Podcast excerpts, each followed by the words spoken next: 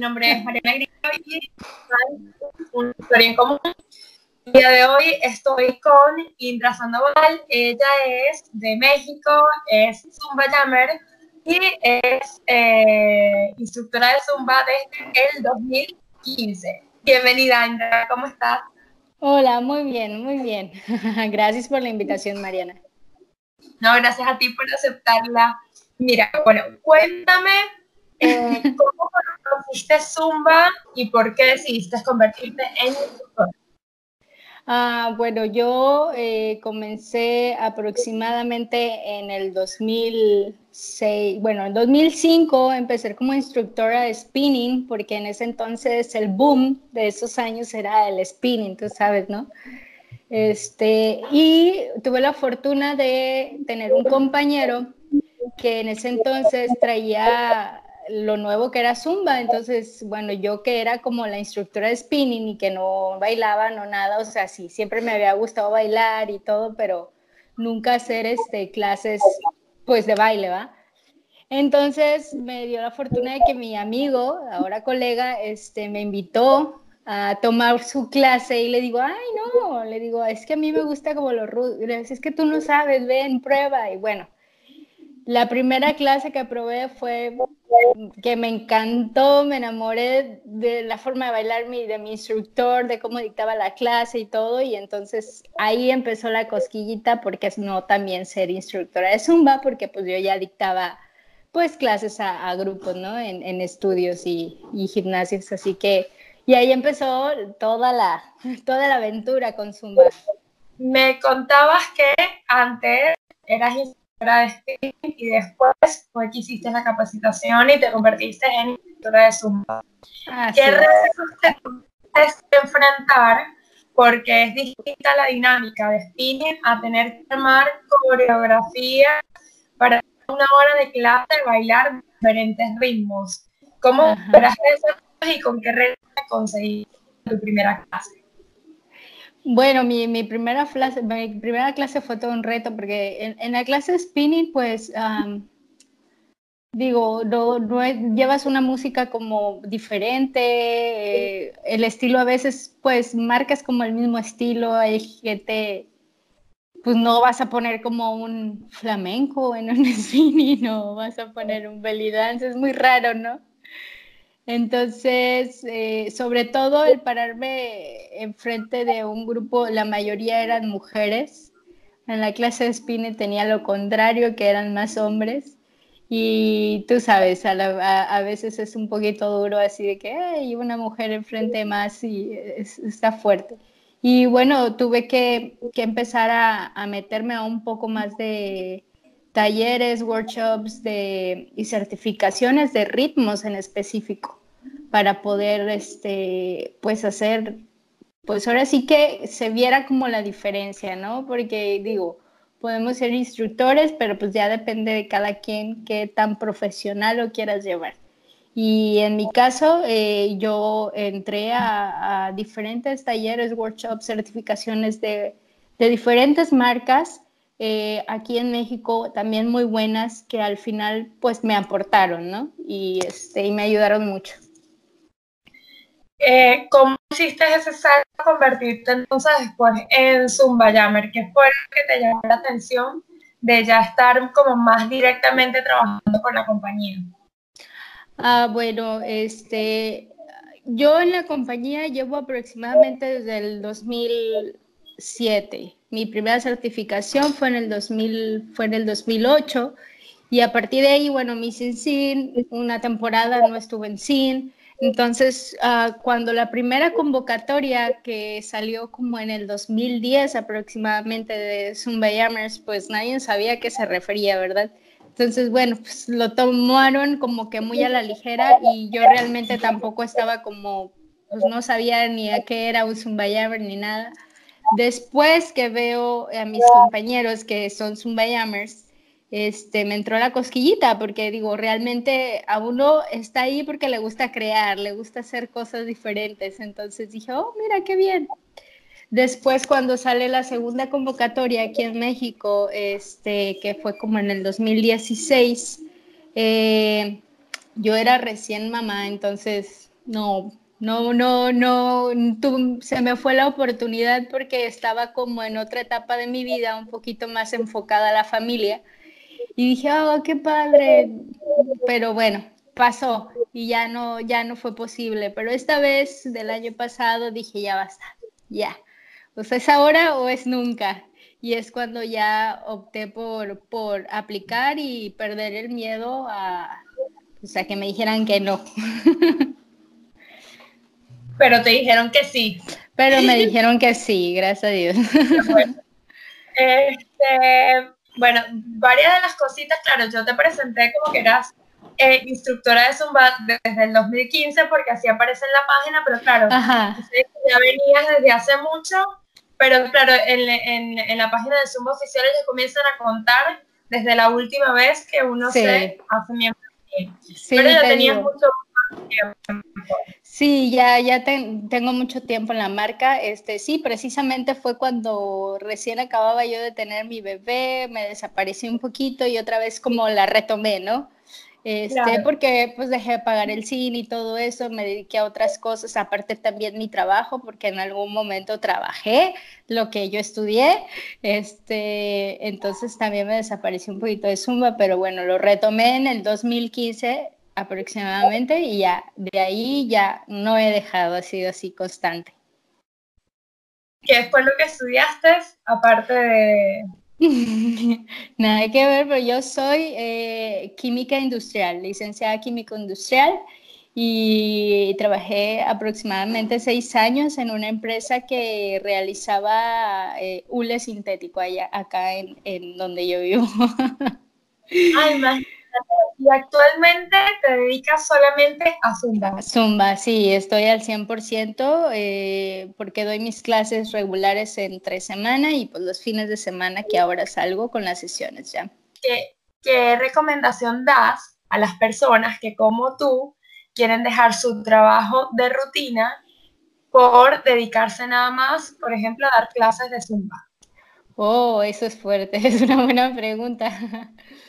La decisión, bueno, la decisión yo la tomé debido a, problemas que tenía ya de salud, porque el mismo estrés de mi trabajo en oficina, en estar más de ocho, o este, ocho horas diarias en una oficina, el estrés me provocó muchas enfermedades, eh, porque me enfoqué tanto en el trabajo que olvidé la parte como, ya sabes, de dedicarte tu tiempo, darte tu tiempo, este, hacer ejercicio, todo eso. Entonces, sí me vi muy enferma y dije, a ver, este no es como, no es una calidad de vida porque no disfrutas, o sea, realmente mis pensamientos siempre estuvo, quiero ir a bailar y, y realmente no lo dejé al 100, iba, tomaba alguna clase o así, pero me decía, me falta más.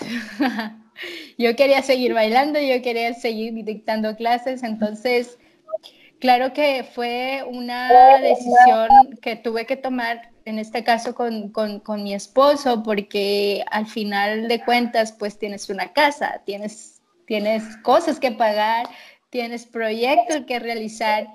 Y, este, y realmente donde yo trabajaba ganaba muy bien, pero al final le di prioridad a mi salud este, cómo me veía yo dentro de cinco años. Este, no, quería estar yo en un hospital ni en un tratamiento este, para quitarme ese estrés o, tú sabes, estar con una psicóloga ni nada de eso. Entonces opté por la, parte de la salud, de cómo me quería yo ver en cinco años más. Y bueno, yo creo que lo que a mí me funcionó mucho en este caso es cuando yo salgo, pongo mi propio estudio. Este, puse mi propio estudio y le puse todas las ganas sabidas y puede haber, me dediqué todo un año completo a sacarlo adelante y de ahí entonces obtuve pues los ingresos, ingresos que a lo mejor no se comparaban con los que tenía, pero pues vivía bien, vivo bien, gracias a Dios. Y, y, yo sí los pongo a reflexionar a veces de realmente, o sea, te paras en la mañana con gusto de ir a trabajo a donde estás yendo, o sea, así seas dictando clases o en una oficina o haciendo jugos, o sea, te apasiona. Si no, te va a generar problemas de salud al, al final o algún problema te va a generar. Tal cual. Y como tú decías bien antes, tú seguiste aún preparándote con otras, eh, con otros cursos para ir mejorar tú como instructora, ¿no? En, en, el baile o en, o en mil cosas. Pero esa parte de la publicidad, decir, tipo, aquí estoy, vengan conmigo, ¿cómo, cómo le manejo? ¿Qué recomendaciones nos das a los instructores que estamos capaz están arrancando así? Mira, yo creo que la ventaja de ahora en día son las redes sociales. Las redes sociales, bueno, son geniales. Eh, yo, en mi caso, cuando yo abrí eh, mi estudio por primera vez, yo hice una página especial, empecé a, pagar publicidad para mi estudio directamente en, en, Facebook, porque ya ves que gracias a Dios ya hay esa opción que te manda un, un comercial, te manda un aviso de que cerca de tu casa o cerca de la, donde estás hay, hay un estudio. Entonces, esa ventaja la tuve y, la agarré y, al principio, el primer año de, que abrí yo mi estudio, así empecé a hacerle publicidad de esa manera. Y tú sabes que no hay mejor que la que se en boca en boca, entonces ya la amiga ya le dijo a la comadre, ya le dijo a la vecina, ya. y bueno, entonces, bueno, hacer una página yo creo que es súper importante porque tú sabes, ya todo es mediante redes sociales. Muy pocas gentes ya te van a mandar, eh, van a ir a tu casa y te van a entregar folletito para promocionar. Eh, realmente ya es muy poca publicidad que se maneja de esa, de esa manera. Ya todo es en redes sociales porque toda la gente está metida en Instagram, está metida en Facebook todo el día. Igual mis sesiones, mis sesiones eh, trato de cuando alguna persona me va a llevar a algún lugar, que son los hosts, eh, trato de, contactarlos a ellos y decirle, a ver, envíame una lista de, instructores o de miembros sin que tú crees que puedan ir a la, a la sesión o etiquétameles. Entonces yo ya agarro a cada uno y a cada uno le mando un mensaje personal, porque la verdad que el, tener el primer contacto con el miembro SIN es súper importante. No nada más subir la publicidad de que Indra va a estar en México, no. Es eh, contacto con el miembro SIN y hacerles la invitación personal. Eso es lo que yo, les, yo hago y, este, y decirles, mira, eh, eh, tengo esta promoción o puedes inscribirte tal día, te puedo por eso, o tengo un regalito para ti, o cosas así que atraen a que se inscriban a tu, a tu sesión. En lo personal, yo manejo mucho eso, mando mensajes personales. Eso sí lo trato de hacer un poquito más porque acá en México no sé cómo se maneja, pero en Estados Unidos se maneja muy diferente. Ya subes una sesión muchas veces y ya sold out inmediatamente.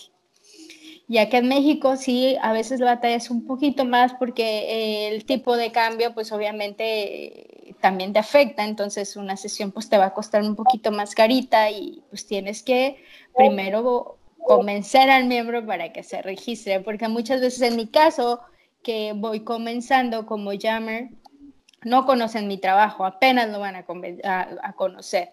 Entonces es como esa parte de, hey, conóceme, no te voy a fallar, pero date la oportunidad y dame la oportunidad de, pues, de aprender juntos. Y ya, así me ha funcionado hasta ahora.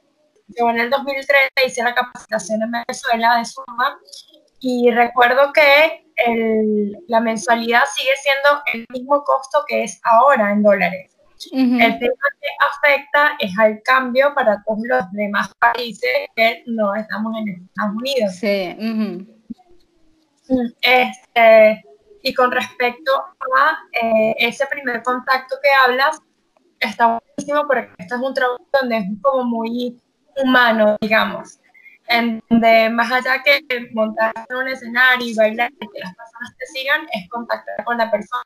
Entonces, está buenísimo que que como el primer acercamiento sea para que te conozcan, ¿no? Sí, claro. ¿Cómo haces tú para preparar una coreografía? ¿Cómo la inventas? ¿Cómo tú dices, voy a armar una coreo? ¿Qué haces? ¿Cuál es tu ritual para que esa coreo salga? Para que la coreo salga. bueno, eh, yo normalmente me dedico a una hora diaria para escuchar música. Primero eh, busco, busco música y en este caso, bueno, para, te voy a hablar de mis sesiones, ¿verdad? Eh, me pongo diario, una hora diario, si la tengo programada, y me pongo a buscar música. Entonces, si de primer oído te gusta, ahí está.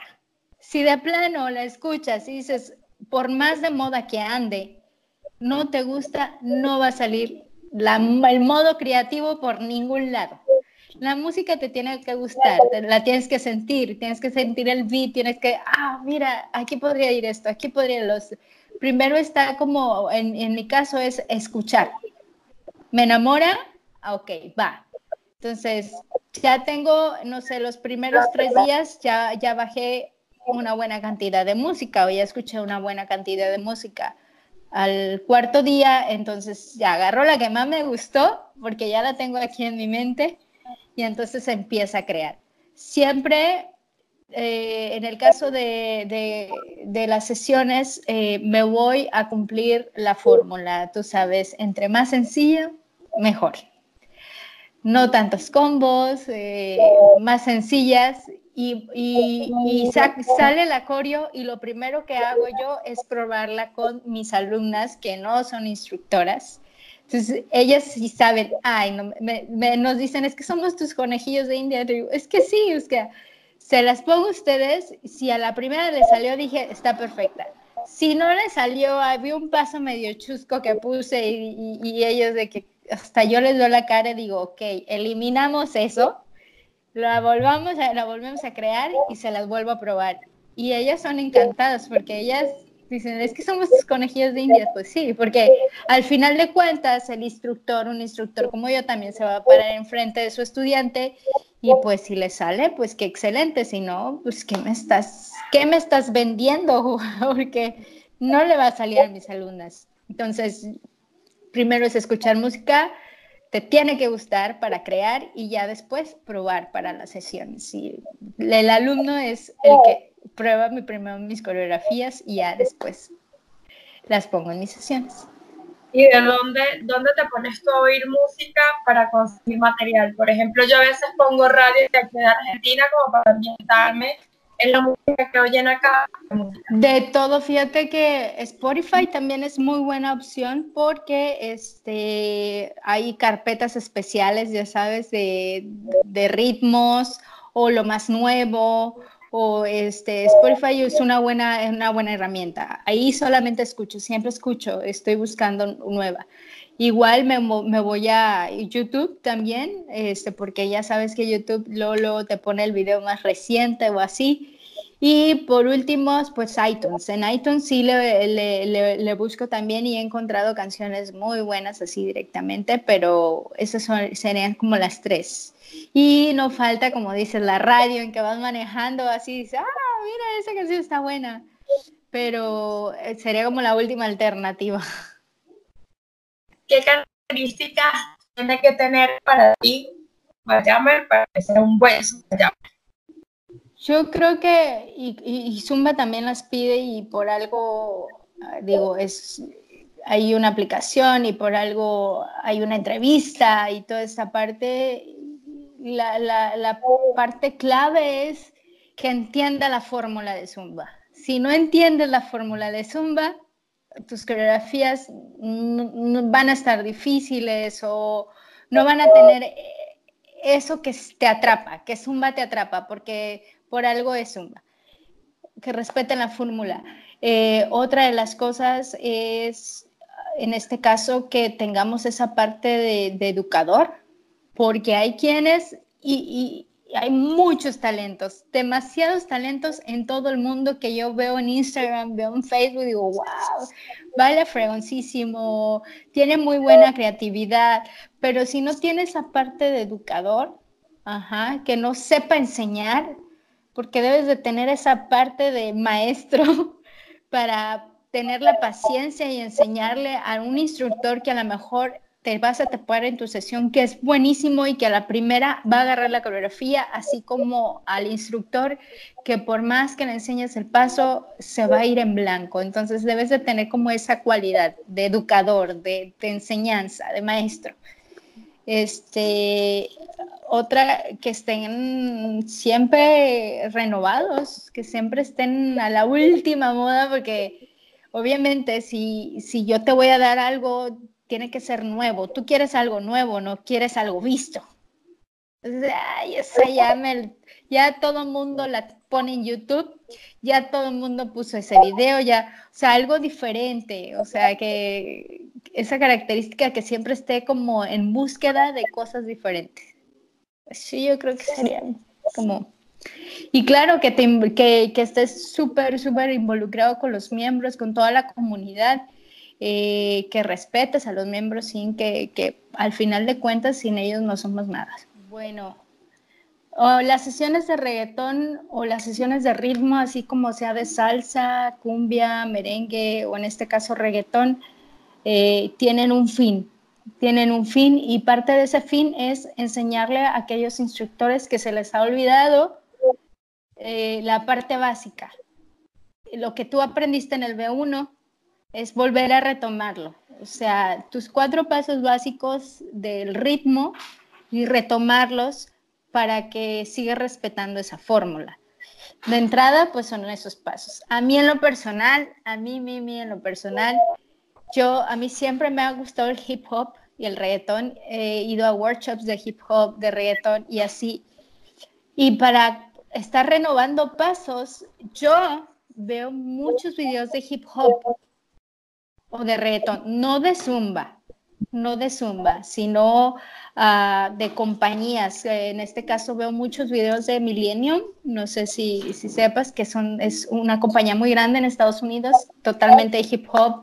Este, veo muchos, pero de bailarines de reggaeton o de hip hop. Y de ahí me traigo ideas y las adapto a la parte fitness, a la parte baile fitness. No les pongo el paso tal cual porque sería muy loco, pero sí me, me, me, gusta estar como siempre viendo los pasos nuevos, porque en, este, paso, en este caso el reggaetón hop de repente sacan pasos muy locos, pero sí los trato como, como de adaptar.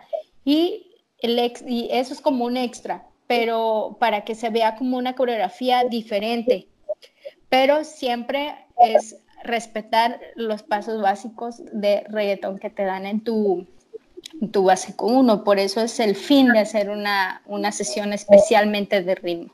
Este, la ventaja en este caso de los pasos básicos de Zumba es que podemos modificarlos a por mayor. Por más digas, es que me gustó este reggaetón, pero, ay, no sé, no se me ocurre nada. O es que ya todo está bien visto. Vete a los pasos básicos de tu B1 que están en la página y no sabes cuántas ideas te van a dar. Porque al final, porque al final el, el, estudiante, tu alumno, se va a ir feliz porque puede hacer la coreografía. Independientemente, o sea, hay quienes se paran en la tarima y como te digo, tienen un talento y bailan bien padrísimo y dices, wow, pero estás, tú estás parado viéndolo. Entonces estás viendo, ya estás viendo un show pero se van a ir más contentos, los, los, los alumnos se van más, más contentos porque bailaron toda la coreografía. Así fueron tres pasos, pero la bailaron toda la coreografía y es la canción que está de moda. Y ya cuando vayan en el carro la van a escuchar y van a ir bailando la coreo. Y, me ha pasado que muchas alumnas, tengo muchas alumnas este, señoras grandes que me dicen, es que mi, mi hijo se burla porque yo voy en la camioneta con él y yo voy cantando la coreografía, diga, la canción y yo la voy bailando, maestra. Y dicen, bueno, ¿y tú cómo te sabes eso? O sea, porque tú sabes cosas modernas, pero ellas, o sea, al final de cuentas, se fueron felices, se saben la coreo porque lleva tres pasitos de una canción súper moderna que dices, oh, mira, esta señora anda bien moderna. Sí, sí, totalmente. Mira, cuéntame una cosa. ¿Dónde las personas que quieran saber de información de tus clases, de tus capacitaciones, dónde te pueden contactar y qué eventos tienes que vas a estar? Ah, claro. Bueno, eh, me pueden contactar eh, bien por vía correo electrónico. Eh, este, mi correo es indra.cruz@zumbayamer.com o bien en mis páginas de Facebook e Instagram. tengo una página especial, se llama Indra Sandoval Zumbayammer, guion Zumbayammer, o en Instagram que me pueden encontrar como CJ Indra Sandoval. Este, esas son mis redes sociales eh, y pues mi correo personal por si necesitan alguna información o pues simplemente para que me contacten. Y el próximo evento, eh, yo acá en México, este mes de noviembre, tengo eh, dos eventos este fin de semana, que es el 19 de octubre en Ciudad Juárez, Chihuahua, y después el 26 de octubre en Oaxaca. Y bueno, pero gracias a Dios, con mucho trabajo, igual noviembre eh, estaré acá en mi, en mi ciudad que se llama Tampico, eh, Monterrey y en Texas. Genial. Mira, ahora te voy a hacer un quiz muy cortito. A ver. Eh, dime tu hashtag personal, ¿cuál sería? Ah, el hashtag que siempre pongo, bueno, son tres. Pongo morena, mexicana, piel canela. Me encanta. Ese es el mío, porque pues, estoy morenita y me encanta poner que soy morena, soy mexicana, como no, de piel canela.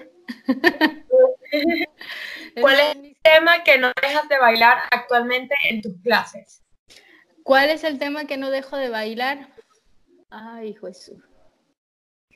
Y, y, y, buen punto.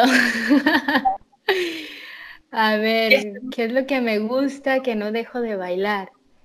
Bueno, hay, hay, un merengue a mí, en lo personal, que, a mí me encanta, este, que, es, que se llama, nos, bueno, es como un cover que es de las divas de Juárez, que es muy bueno ese grupo porque es merengue, pero es un cover de I Will Survive pero en español ah, no recuerdo cómo se llama, que se llama Yo sobreviviré, se llama en español. Es un cover de un merengue. A mí ese me encanta porque es como una canción conocida. Las chicas se emocionan cada vez que lo pongo, este, porque se saben la letra. Y, y bueno, el coreo es súper sencilla, entonces, bueno, eso siempre va a estar como en mis clases porque siempre lo van a pedir. ¿Qué coreografía, eh, qué canción te gusta mucho, pero que te guste por la coreografía, ya sea que la hayas hecho tú o que es especial de Zumba? Ah, fíjate que a mí la coreografía que me, que, que me puede, que me gusta mucho, yo no la hice, pero es uno de un um, sin, la de, la de Duele, Ahora que el amor te duele. Oh, esa, oh, esa, me, esa me encanta. Me encanta, Mauricio y Jem. Ay, no, no, no. esa coreografía me, me, encanta y la sigo poniendo. y, la, y la canción y la letra y todo es buenísimo. Mira, un ritmo diferente que te guste poner en tus clases para sorprender. Oh, un ritmo diferente. A mí me gusta mucho el flamenco el flamenco y la combinación esa de rumbatón o la soca, eh, esas, esas me pueden, esas me gustan mucho. Genial. ¿Salsa o merengue? Salsa. ¿Alguna música que utilices para activar tu, en tu día personal? Tú te levantas en la mañana, ¿qué música colocas para activar? ¿Para qué, ah, qué música? Bueno, a mí me gusta mucho es que mi música es de todo, o sea, yo le pongo así como play y aleatoria y me puede poner un reggaetón hasta una balada en inglés. No tengo ningún problema con la música, si sea rock en español, rock en inglés, pop, rap, yo le pongo así aleatoria y lo que salga me pone de buenas. Cuando necesitas ya relajarte, que quieres como un cambio, ¿qué música utilizas? Ah, ok. Cuando necesito relajarme, híjole. Oh, buen punto. Mira, cuando necesito relajarme, normalmente no pongo música. Pongo podcast. Soy amante de los podcasts.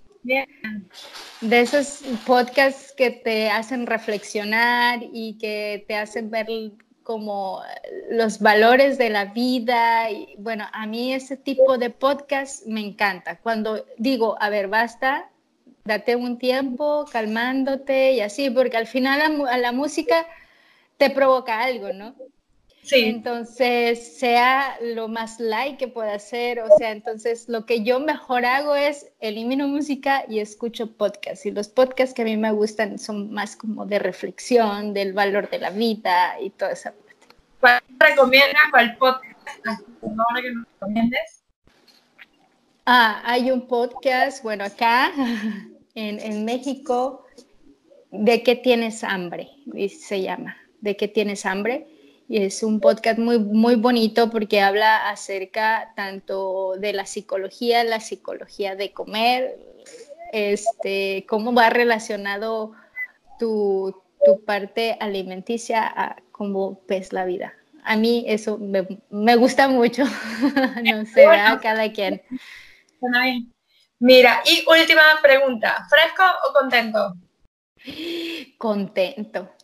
Eh, contento, sabes que mi primer, uh, aparte, uh, mi primera vez que fui a la Syncom fue el equipo contento. Ah, Entonces para mí, sí, fue, fue, y aparte ahí están dos mexicanos, que es William ah, Villaseñor y Jaime López.